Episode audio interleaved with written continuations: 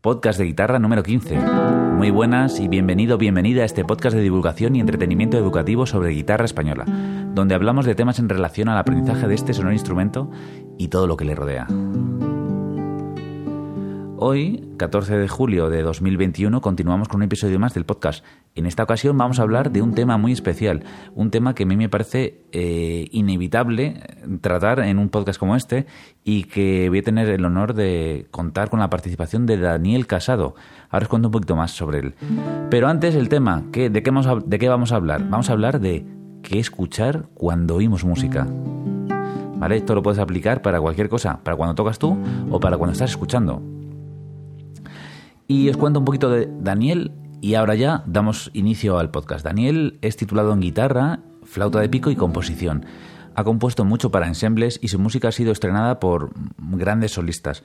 También ha sido profesor de la Universidad Autónoma de Madrid, de la Escuela de Música de Collado Villalba y actualmente eh, trabaja en el conservatorio, en uno de los conservatorios de Madrid, dando la asignatura de armonía. Ha escrito varios artículos de divulgación para la revista Audio Clásica, entre otras cosas. No os voy a decir nada más de él, porque ya veréis que cuando empiece a hablar se va a notar todo el bagaje que lleva y lo bien que hace entender sus ideas. Y ahora, nada más. Si te interesa este tema, afina, que empezamos.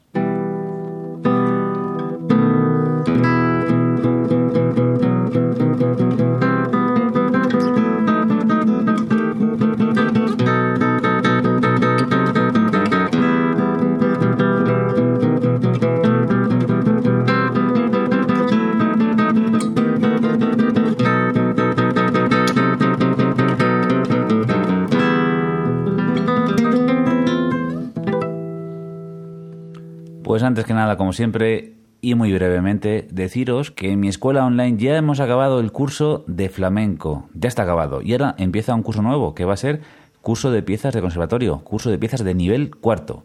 Es decir, las piezas que te preparas para entrar al conservatorio en nivel profesional. Más información en mi página web, que te recuerdo que es pabloromeroluis.com.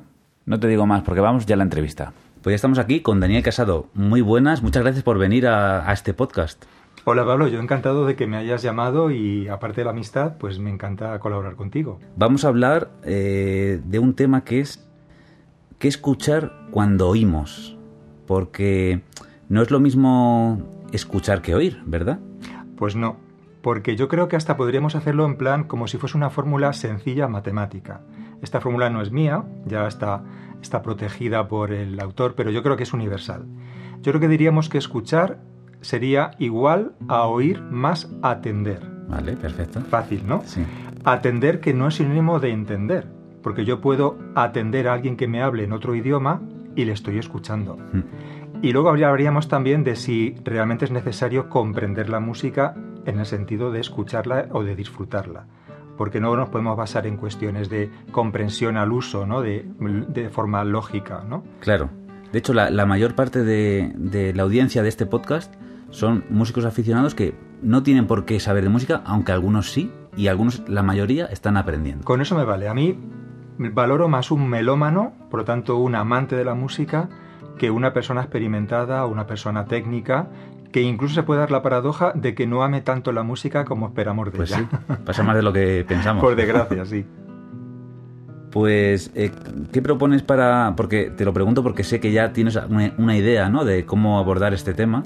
Sí, bueno, un poco, no es que tenga un guion hecho, pero quizá el tema ha salido varias veces y en diferentes registros, pues lo he hablado con colegas o con alumnos o, o en otras sesiones que, que he podido hablar de la escucha, ¿no? Claro, yo de hecho, este tema no es que se me haya ocurrido, sino que leyendo un poco tu perfil, o lo- el trabajo, los trabajos que has hecho, he visto que, que así es como empiezas algunas de tus conferencias, ¿no? Por lo menos lo he visto en alguna de las últimas que hiciste. Claro, yo por ejemplo cuando, por ejemplo, he tenido la ocasión de estrenar algo y ha venido el público y me dice, oye, me ha encantado, y luego me añade, pero perdona, pero no entiendo mucho. Y yo siempre me pongo en valor que no entender mucho no es que sea un valor en sí mismo, pero no es un demérito. Esto quizá por la cultura más o menos de que tenemos de la obra de arte parece como que no podemos opinar si no somos especialistas, ¿no? ¿Cómo vas a opinar de un cuadro si no entiendes bien el cuadro? Pero ese impacto estético y, y emotivo, ¿no? Y también intelectual me vale igual para una persona que aprecie la música como para un especialista, que ya digo que a veces la paradoja está en que me vale más incluso la, la sinceridad ¿no? o, la, o la autenticidad de la persona que se acerca a la música de forma más o menos amateur o, por gusto propio. ¿no? Vale, pues para no ponernos demasiado abstractos. Bien. ¿Podemos poner algún ejemplo práctico? O, sí, yo creo que lo podemos poner. Lo podemos poner. Solo te iba a comentar que no hay que. O sea, yo creo que hay dos planos para entendernos. Ya sé que todo es una gran mezcla. Probablemente hay un plano puramente de disfrute estético, casi de fisicidad. Es decir, ¿qué me conmueve la música cuando la escucho? Hay gente que se le va el pie, que se emociona conmocionar, emocionar, todo viene de moto, de movimiento. Luego me pone en movimiento, luego me, me sacude una, un, estímulo, ¿no? Esa fisicidad que se puede incluso en situaciones más extremas llevar al llanto o llevar a la euforia o a la danza, son cosas que no hay que reprimir en ningún caso. No digo que en un concierto nos pongamos a, a saltar de alegría, que los hay también, pero eso también puede quedar dentro de una conmoción que sea interna. Yo me puedo sentir muy conmocionado sin tener que expresarlo físicamente. Puedo estar en absoluto reposo, concentrado y sentir una especie, es como una olla express, ¿no? que todo está dentro y en apariencia no, no, aparece. Y luego habría un segundo plano que es más llamado, mal, o, mal llamado, el puramente intelectual, que conlleva pues una comprensión como vamos a ver en la música, pues tiene también sus señas y sus parámetros. Si la escucha más analítica contra la escucha más con expectativas sensitivas. Pero yo creo que es un complemento. Es decir, no hay por qué cerrarse a que o escucho analíticamente o escucho de forma, vamos a decir, eh, ingenua. Eh, somos mezcla de las dos cosas. E incluso el plano intuitivo, que es una especie de pre-racionalidad, también es intelectual. Con lo cual la intuición es algo que la mente genera y que, y que provee también, ¿no? Sí, sí, sí. Pues nada, yo te podría decir, por ejemplo, que de manera más o menos tradicional solemos dividir la música como en cuatro parámetros fundamentales, y en Occidente sobre todo, que es la melodía como un parámetro muy reconocible, también la armonía, eh, por supuesto el ritmo, que es lo que da pulsión en el tiempo a la música, y luego el elemento tímbrico, de color, ¿no? Saber diferenciar un piano de una guitarra o de la voz, y esos son elementos que somos conscientes que se activan. Vamos a ver también que en la música no siempre todos esos parámetros están activados de manera conjunta. Puede ser que incluso haya piezas totalmente musicales que carezcan de una melodía reconocible, incluso que sean amelódicas. Y voy a poner un ejemplo. Todos sabemos cómo suena, y si no, no hay más que refrescarlo en nuestra hemeroteca, eh, digamos, básica, cómo suena el claro de luna de Beethoven. Eh, decimos, bueno, una obra para piano, tiene una melodía, pero fijaros bien, esa melodía es una nota y solamente una nota estática. Si yo toco esa melodía, podríamos decir que esa pieza casi casi no tiene valor, porque una nota tenida y repetida sin movimiento es como una foto fija, es como si yo veo una película donde solamente veo una foto. Me siento un poco decepcionado. Te refieres a la parte esta, ¿no? cuando ya después de la introducción viene esto.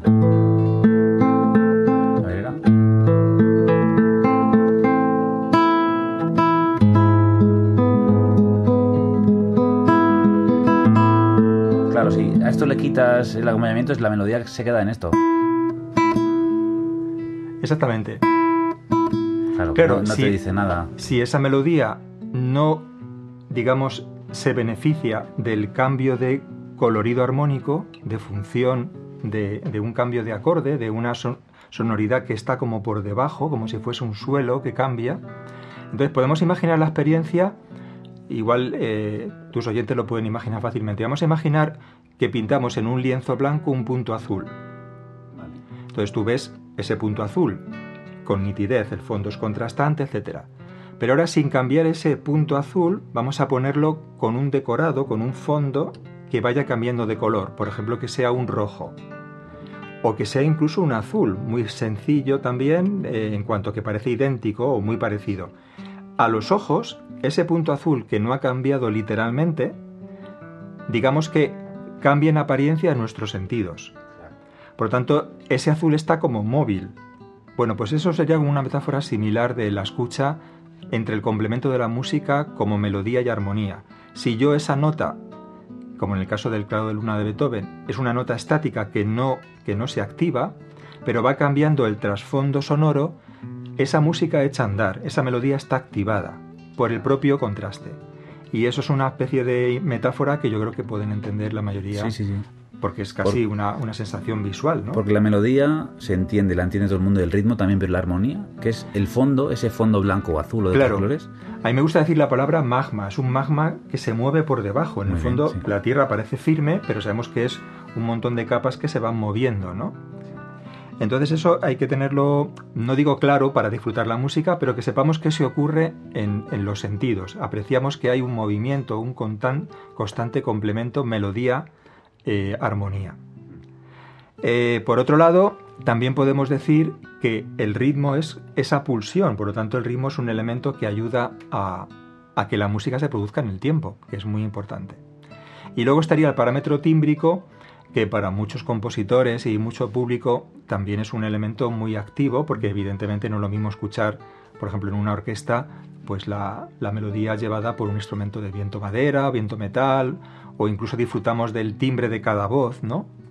Eh, yo reconozco la voz por el timbre de fulanito, reconozco eh, este carácter porque es un clarinete por el timbre, etcétera, etcétera, ¿no? Incluso en la propia guitarra podemos hacer tres notas con un timbre y las mismas tres con otro timbre, cambiando Bueno, de cuerda. Eso es fascinante. Sí.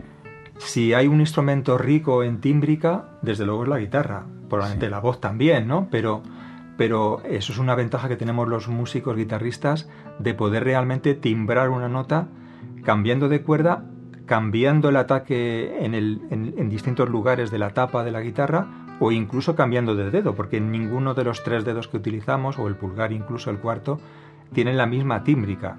Y también es interesante eso, ¿no? Sí, eso como... Eso es una de las cosas que más se disfrutan, yo creo, cuando coges tu guitarra y vas subiendo de nivel, ¿no? Porque en los primeros niveles es muy difícil hacer esto, el cambiar el timbre, Sí, pero luego es de las cosas que más se disfrutan. Y Sí. al escucharlas también. claro. Pero bueno, esto, sí, con lo que hemos dicho ya, o sea, Sí, hay hemos hecho mil como la- de disfrute, pero claro, es hemos una hecho introducción. exactamente, hemos hecho como el protocolo oficial de vamos a comentar los cuatro parámetros más importantes de, de la música, ¿no? Pero bueno, yo creo que conviene seguir con ese aspecto de la escucha. Sí. A ver, la mayoría de nosotros o del público en general, digamos que eh, reconoce que una música le gusta porque le guste la melodía, porque le parezca pegadiza, porque le parezca que se adecúa a su gusto. Pero ya hemos hablado de lo interesante que es la melodía como complemento armónico. Mm. Y de hecho hay una pieza mm, que yo quería también que, que le dedicáramos un ratito, porque precisamente es una obra que compuse para cuatro guitarras, un cuarteto de guitarras, con una intencionalidad más o menos pedagógica.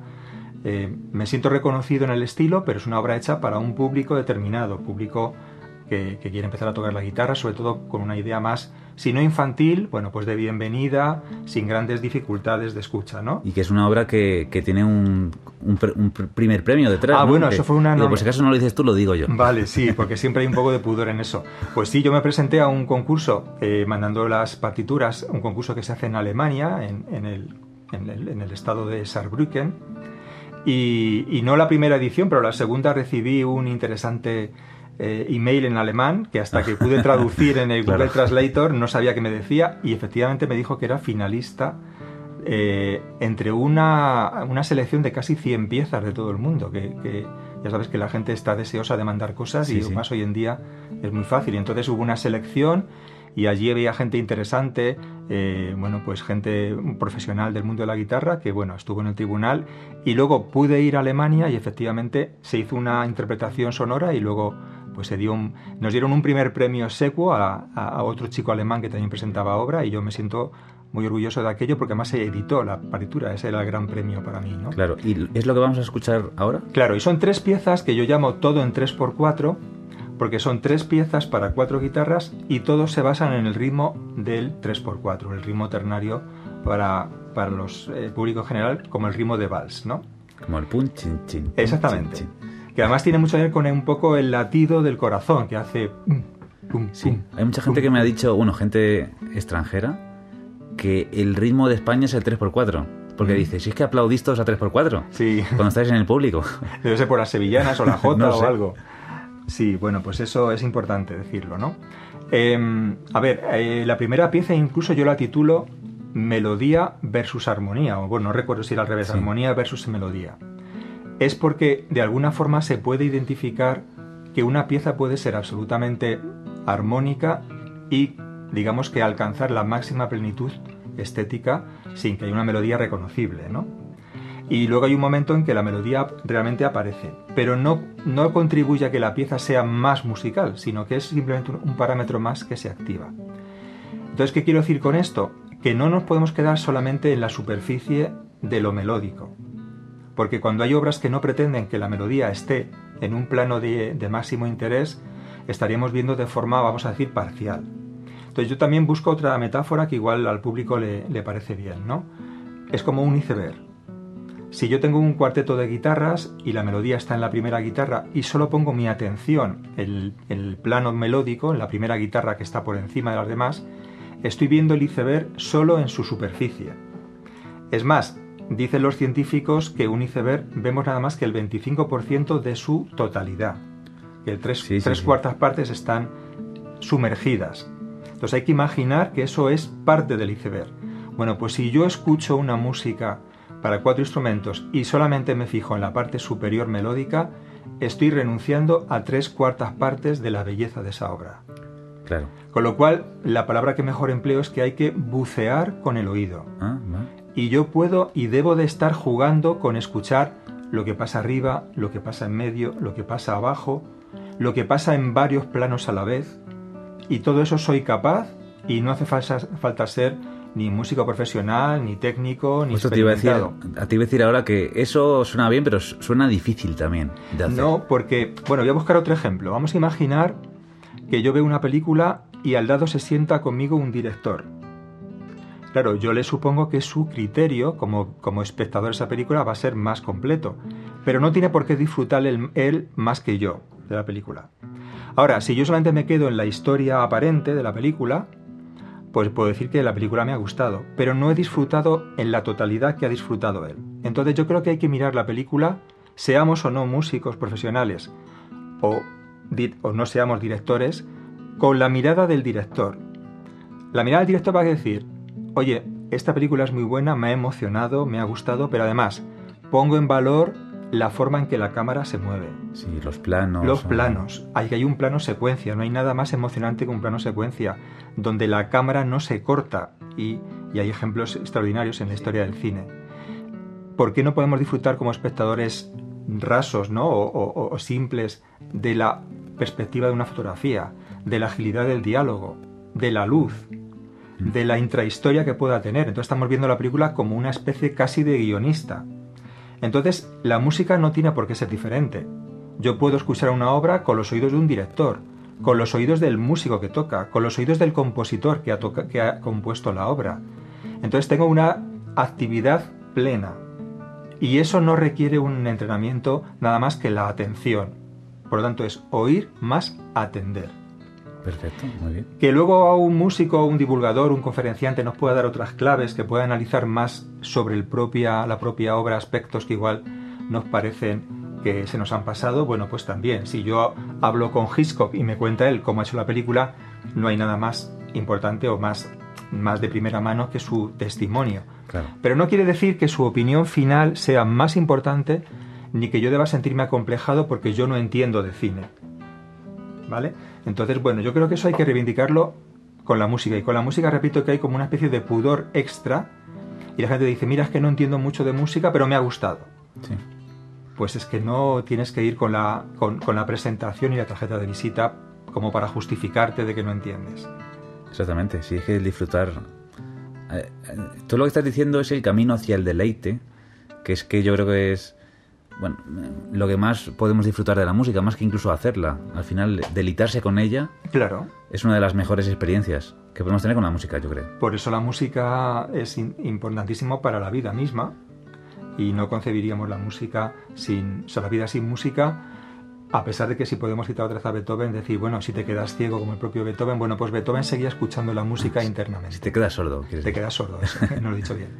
Bueno, pues eso por un lado. Eh, si quieres podemos hablar de algún ejemplo concreto de estas piezas que yo me puse para... Entonces yo creo que lo que podemos hacer es escucharlas en, primera, en primer lugar. Vale.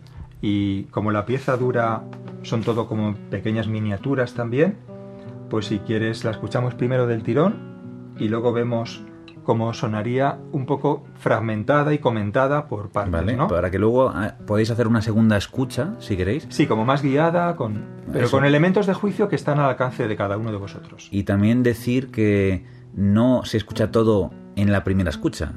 Que la primera escucha puede ser muy amplia, pero las siguientes escuchas, por eso las buenas piezas hay que escucharlas muchas veces. Exactamente. Las siguientes escuchas, pues puedes ponerle atención a algo que te llama la atención, Claro. a, a otra cosa, a otro elemento que, a- que no se te había ocurrido. Y Exactamente. siempre se descubren cosas. Sí, y además lo bueno de la música es que no pasa precisamente como el ejemplo que ponía antes con el cine, porque uno dice, bueno, pues no voy a ver la película dos veces y ya la he visto, ¿no? Pero la música nunca nadie dice, ya la he escuchado una vez, ¿para qué la voy a escuchar más? La puedes escuchar en bucle. Sí. Yo he escuchado obras o, o fragmentos o canciones, no te exagero, Pablo, 40 veces seguidas, o sea, es un trance. Sí, sí, sí, sí. Porque, porque hay una fisicidad y un elemento también de, de búsqueda y de, y, de, y de encontrarme matices, ¿no? Mira, si quieres ahora lo que hago es darle al play y hacemos una primera escucha.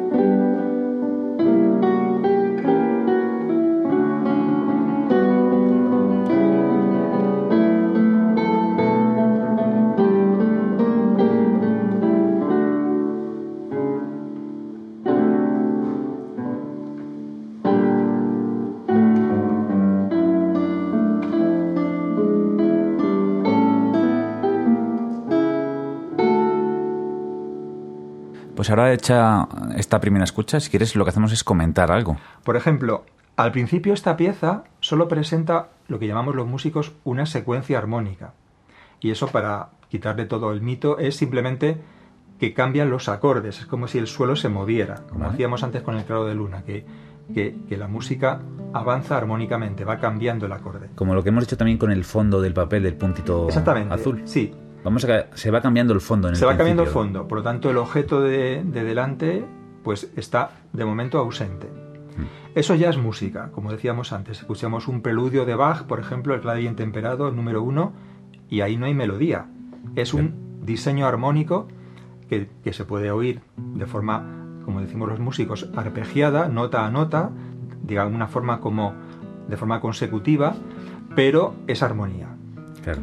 Y si luego escuchamos la versión que hizo Charles Gounod poniendo una melodía, diríamos que añade el parámetro armónico, pero no es más música porque esté la melodía. Mm. Bueno, entonces en esta pieza yo podría deciros que hay una primera secuencia armónica cuya melodía no existe, es la reunión de todas las voces. Incluso podemos sumergirnos en cada plano, porque al escuchar cuatro voces, yo puedo decir, voy a llevar el oído hacia el bajo, o hacia la zona media, o por qué no, hacia la zona aguda, que es normalmente lo que es más sencillo, porque incluso por cuestiones físicas, el oído discrimina mejor lo agudo que lo grave. Sí. Incluso yo puedo discriminar mejor una conversación entre niños o por ejemplo entre mujeres que tienen un timbre, no un timbre, sino una frecuencia de altura más aguda, la escucho mejor que una frecuencia grave, por ejemplo, entre hombres. Sí. Simplemente por cuestiones físico-acústicas. Ya no hablo del interés de las conversaciones, Sí. que no me meto en eso, eh, pero sí que simplemente por cuestiones de tipo. Entonces la melodía, que suele estar en el agudo, se deja llevar, se nos atrae más por propia física del sonido. Pero yo puedo discriminar, puedo estar eligiendo o complementando varias cosas. Ahí entraríamos en el concepto de contrapunto. El contrapunto, que es también un elemento que está vivo en la música frecuentemente, sería que yo puedo estar escuchando una melodía principal y escuchar una segunda o terceras voces que van haciendo un contracanto, una especie de melodía paralela no idéntica, que se van complementando. Es algo así como si hablaran varias personas a la vez, pero más fácil. Claro, sí, exactamente. Bueno, y al final, déjame simplemente decir una cosa más sobre la escucha y sobre lo que, digamos, la música se basa, que es en el concepto temporal. Claro, la música es un arte temporal. Yo no puedo ver un cuadro. Sí, puedo estar mucho tiempo viendo un cuadro, pero no lo veo en la línea del tiempo.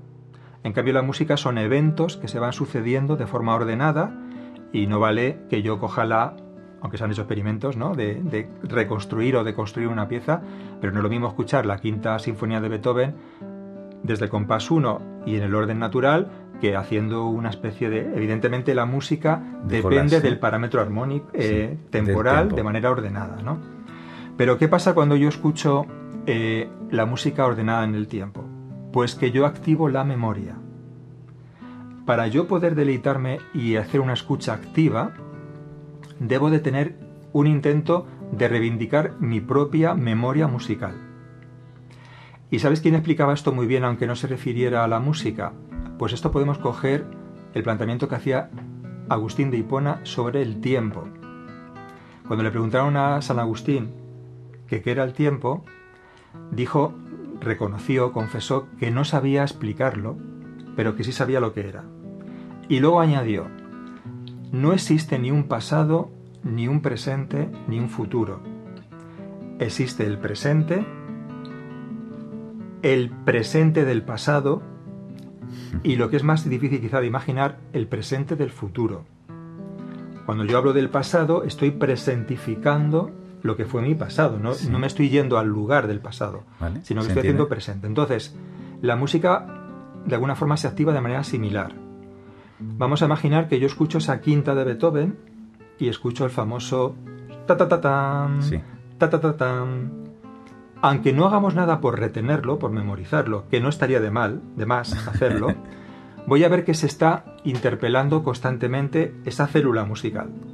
Por lo tanto, si yo la recuerdo, o por lo menos no hago nada por impedir mi memoria, sino que encima la activo, voy a encontrar una especie de sentido de circularidad que el compositor da por supuesto que tú tienes. Pero vamos, que si vamos a, por ejemplo, a la literatura, que también es un arte en el tiempo, porque yo me leo un libro en el tiempo, también el escritor, la escritora, confía en que se ha presentado al personaje protagonista, cuando lo vuelva a citar en el capítulo 3, uno recuerda la descripción, la psicología de ese personaje. Si no fuera así, no podríamos avanzar. Entonces, ¿qué pasa? que en la música existe un tener el momento actual y un retener de lo que yo he venido escuchando antes, que si se vuelve a utilizar lo voy a reconocer más o menos de forma evidente. Mm. Pero hay un término todavía que tendría más que ver ya con el futuro. Bueno, pues podríamos hablar incluso de que el futuro se puede hacer presente. Y la palabra no sería ni tener ni retener, sino protener.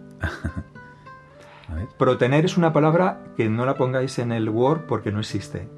Pero en el ámbito filosófico o psicológico sí. Protener es, definido de una forma más o menos coloquial, la capacidad que yo tengo de imaginar que lo que voy a escuchar tiene que ver con lo que vengo escuchando. Pongo otro ejemplo. Si yo estoy hablando ahora contigo, tú no sabes, porque no lo sabes, ni siquiera lo sé yo, ¿qué voy a contar? Sí. Pero vamos a imaginar que de repente me pusiera a hablar en finlandés. O que de repente yo cambiara de tema sin ningún tipo de justificación y hablara de una cosa absolutamente carente de relación. De cocina o de un plato. Cualquier cosa, cualquier barbaridad. En ese caso dirías, oye, no te estás, eh, no estás adaptándote a esa protención. ¿Mm? Tienes que mantener el hilo de esa conversación que estamos teniendo, a pesar de que no sé lo que vas a decir. Pero tiene que haber una relación, una analogía.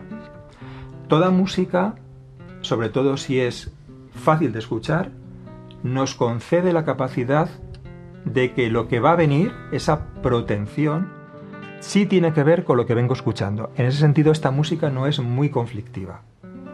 En cambio, cuando escuchamos músicas más contemporáneas, más abstractas, de más difícil hilación, mm precisamente sentimos un poco de decepción o de frustración, nos es difícil, nos es conflictiva la escucha, porque lo que viene no imaginamos que pueda ser eso o no es tan fácil de esperar. Entonces yo creo que hay una especie de graduación en la música, de manera que cuando la música nos concede que lo que venga es de alguna forma previsible, eso nos hace una escucha más amable. Y cuando es más imprevisible, nos hace una escucha más conflictiva. Pero sin miedo, porque lo conflictivo no es, no tiene por qué ser algo que nos impida disfrutarlo. Y si vuelvo al cine, aunque sea un poco pesado, también prevemos que esa película vaya a tener un guion de una historia, de un relato que se va a ir confirmando, pero disfrutamos también mucho cuando hay un giro de guion, cuando hay una sorpresa.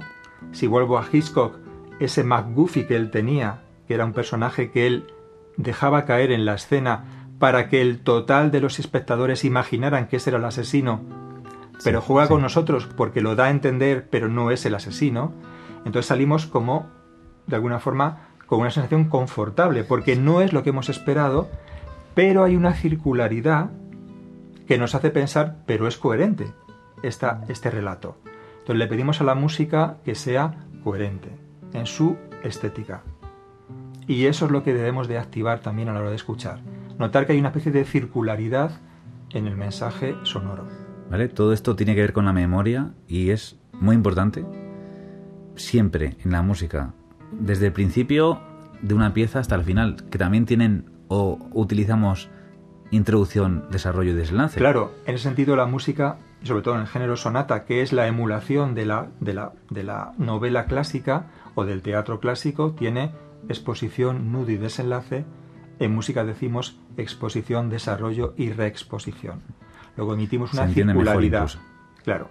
En ese caso, pues la música pretende que tú hayas estado activo escuchando no que retengas de memorieta las notas, pero sí tengas un sentido de la retención, para que lo que tengas y lo que protengas formen una especie de todo digamos que coherente. Pues esto ha sido un más que maravilloso preludio para una segunda escucha. Si quieres ahora, aunque sea, hablamos encima para, para que se vean esas partes a las que hay que fijarse. Pues hasta, hasta el minuto 24 vemos que solamente hay armonía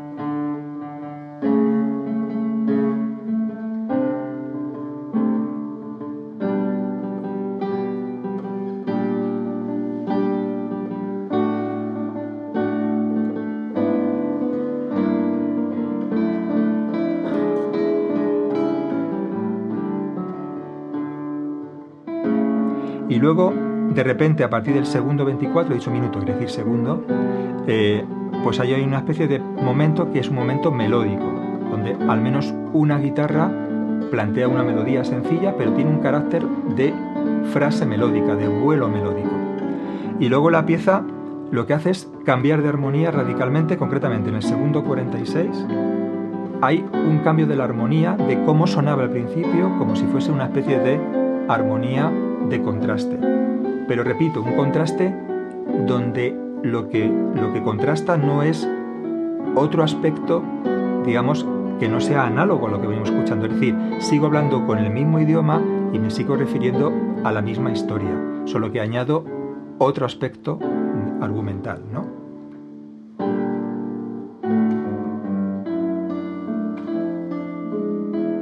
Bueno, no sé si estoy siendo demasiado Yo creo que se entiende complejo, bien, pero...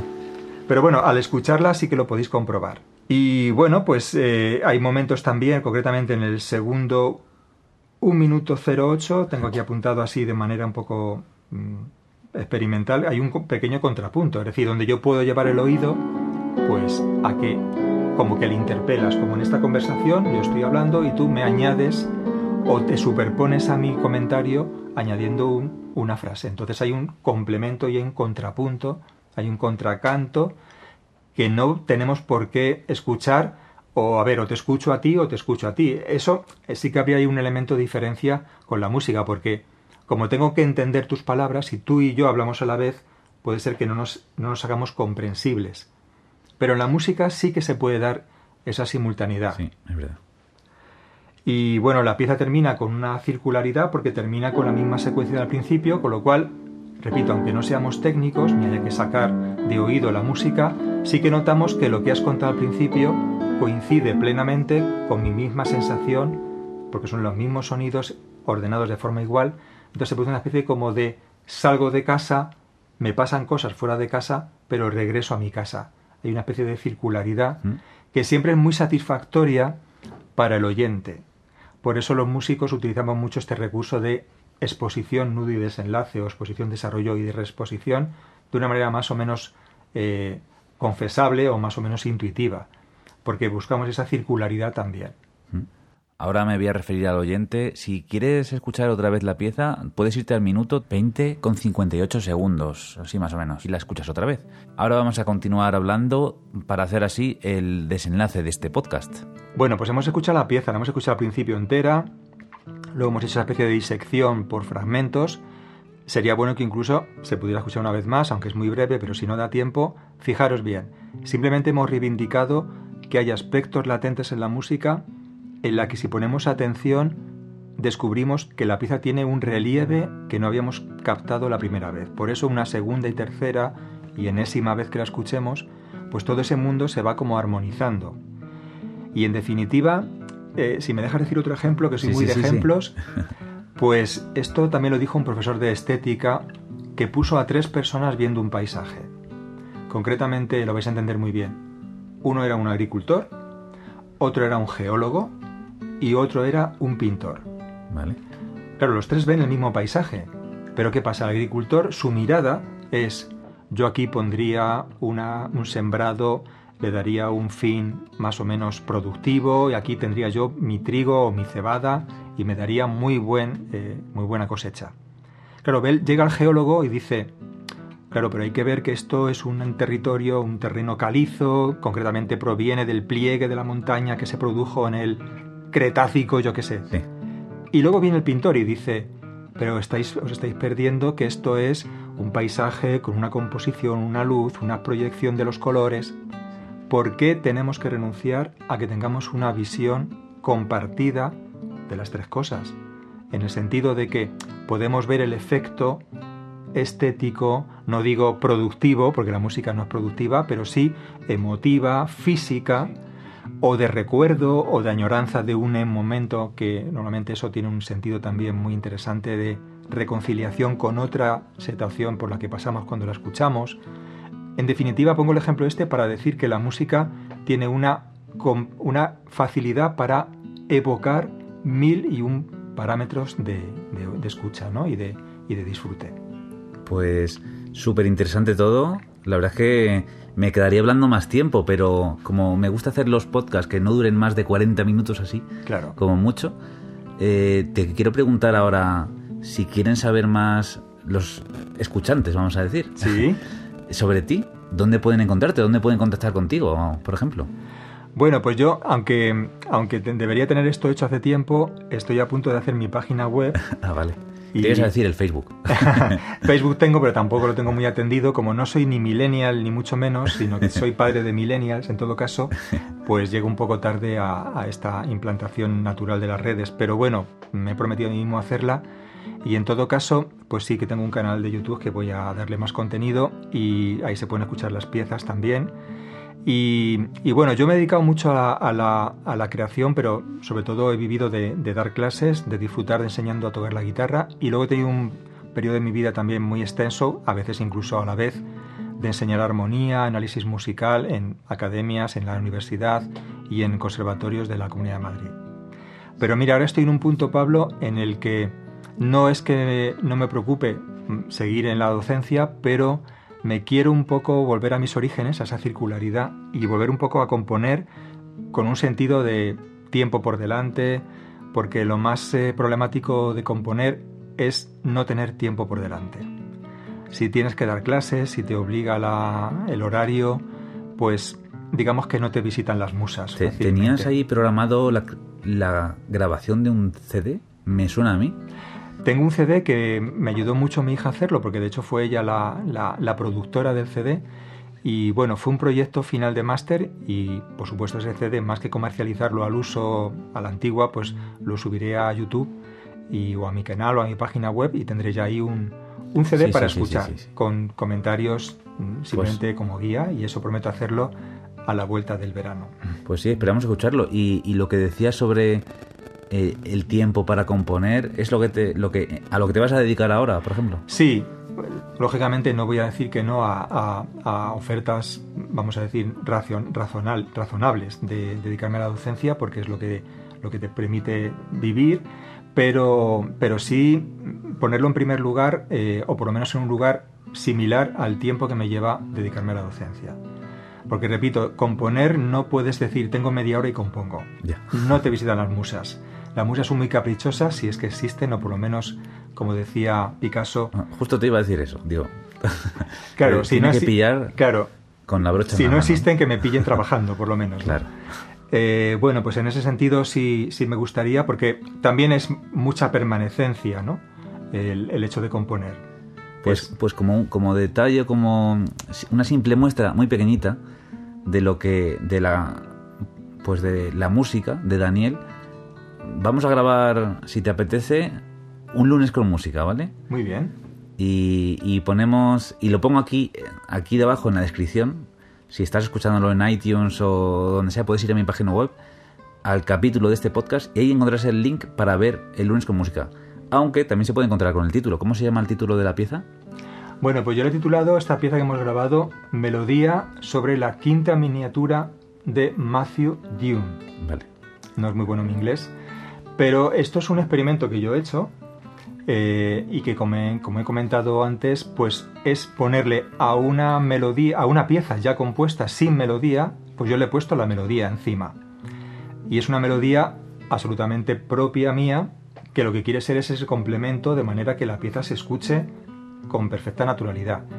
Esto lo he hecho como un juego, pero mm, repito que, como experimento que es, pues es simplemente es un pequeño divertimento que me he permitido el placer de hacer y que espero que Matthew Dune, si algún día la conoce, pues no se moleste porque no es más que una aportación eh, sonora como, una, como un homenaje por la preciosidad de esta pieza. Pues segurísimo que no se molesta porque suena increíble la pieza ya la escucharéis dentro de muy poquito. Y nada, un placer, Daniel, haber hablado un ratito contigo y además haber tocado un, rato contigo, porque bueno, eso casi es más divertido todavía. El placer es mío y te doy las gracias y además mm, te reconozco tu facilidad y tu, y tu disposición a, que me hayas invitado y te deseo mucho éxito en tus podcasts y en tus proyectos. Pues muchísimas gracias, Daniel. Y esto ha sido todo por hoy. Muchas gracias de verdad por escucharnos y ahora solo me queda decirte una cosa. Toca mucho y equivócate.